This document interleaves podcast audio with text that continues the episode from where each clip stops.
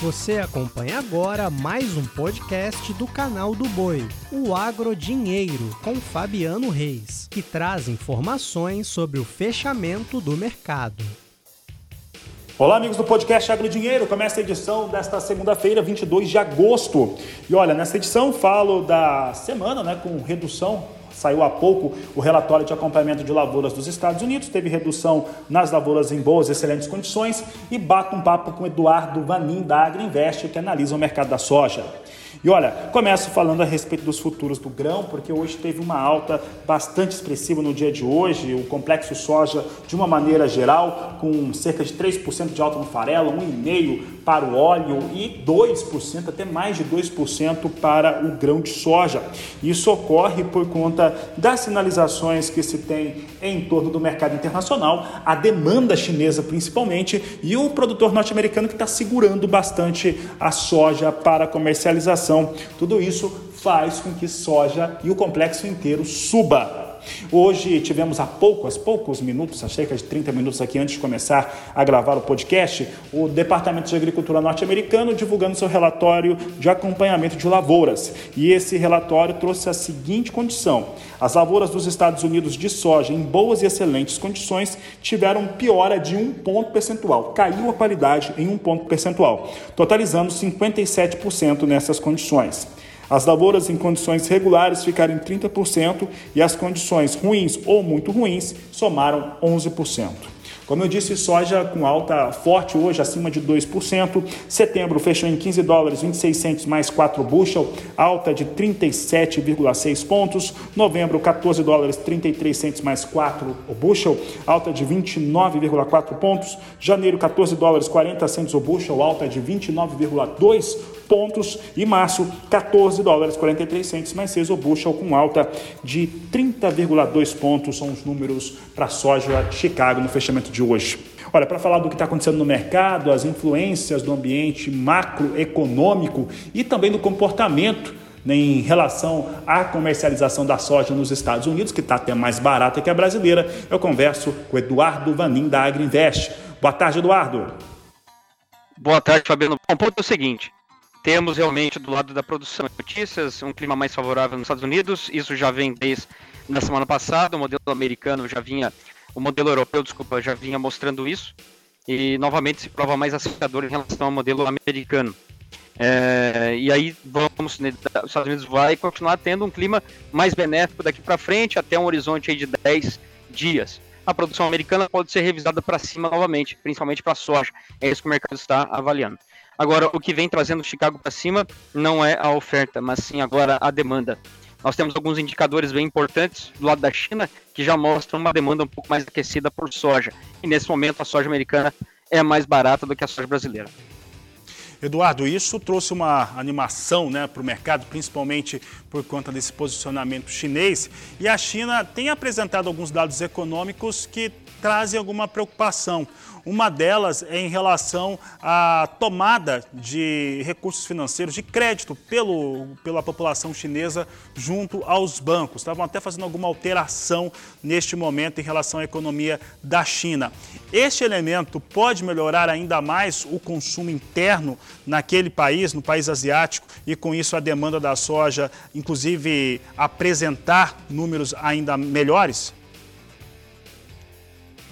Fabiano, o item que mais é, o item que mais importa para nós aqui no Brasil como exportador de soja e também para a bolsa de Chicago é mais o lado da suinocultura, a margem do suinocultor na China, e ela está melhorando bastante. Para ter uma ideia, lá em março, abril e maio, o suinocultor na China perdia em torno de 80 dólares por cabeça de animal abatido. Realmente um grande prejuízo. Momento ruim para o consumo de rações na China e por tabela também para a soja importada. Agora mudou o cenário a margem deles estão muito positivas. Os suinicultores estão agora quase 100 dólares por cabeça de animal abatido. E aí já todo um movimento de aumento no consumo de rações e retenção de matrizes e produção de animais. Além disso, o peso do animal abatido também está maior. Tudo isso é, traz impactos positivos para a demanda chinesa por soja. Esse é o ponto principal. É, Vanim, em relação à China estar tá se preparando também é, e deve, em algum momento, fazer compras até um pouco mais expressivas para aquele momento de, de o Ano Novo Chinês, aquela semana que eles passam de comemoração. Quando que isso deve ocorrer e como que deve impactar aqui os exportadores da oleaginosa no Brasil?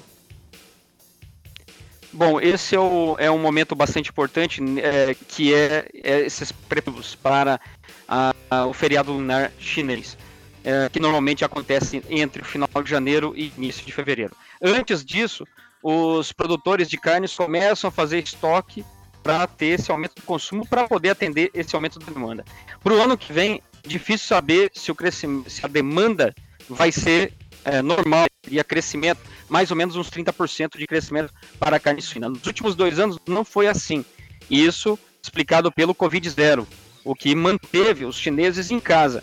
E aí eles foram impossibilitados de viajar, que é o fluxo, esse aumento do, do consumo de carne suína nessa época do ano. Essa é uma grande, é um grande ponto de interrogação, se nós vamos ter esse crescimento.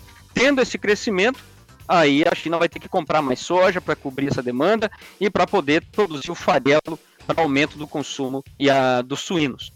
Uh, não tendo essa demanda, esse crescimento, que é esperado e ele é sazonal, aí quem sabe, uma, um crescimento não tão grande quanto poderia ser.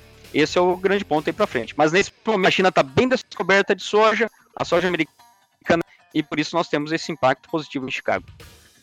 Eduardo, para encerrar, eu vou continuar perguntando sobre China, mas em relação ao milho brasileiro. É algo que está sendo trabalhado, ainda não tem esse, esse ambiente de comercialização, mas aparentemente China vai mostrando mais do que boa vontade, tem movimentado realmente o seu cenário interno para poder importar milho do Brasil. O que isso muda no mercado interno brasileiro em relação ao cereal? Mais ou menos há umas três semanas atrás, o mercado se movimentou, precificando esse, essa vinda da China aqui no Brasil. Os prêmios do milho subiram aqui no Brasil, mas logo caíram porque a demanda ainda não veio. O ponto que hoje está pegando para essa liberação e esse fluxo de negócios andar de uma forma mais normal são as exigências da China. E na questão das exigências, até foram relaxadas, mas ainda permanecem exigências que acabam é, trazendo uma dúvida para os exportadores se vão conseguir cumprir com essas exigências. O ponto são as pragas quarentenárias. A China ela é intolerante a várias sementes de plantas daninhas que aqui para os nossos contratos, que são regidos pelo ANEC, entram como impureza. Esse é o ponto principal para essa demora, é, esse processo que se mostra bastante moroso. Obrigado, Eduardo Vanin. Um grande abraço a você e um grande abraço a todos que acompanharam esse podcast. A todos um excelente final de tarde, uma boa noite, um grande abraço e até amanhã. Você acompanhou o podcast Agrodinheiro. Para mais informações, acesse o nosso portal sba1.com. Até a próxima!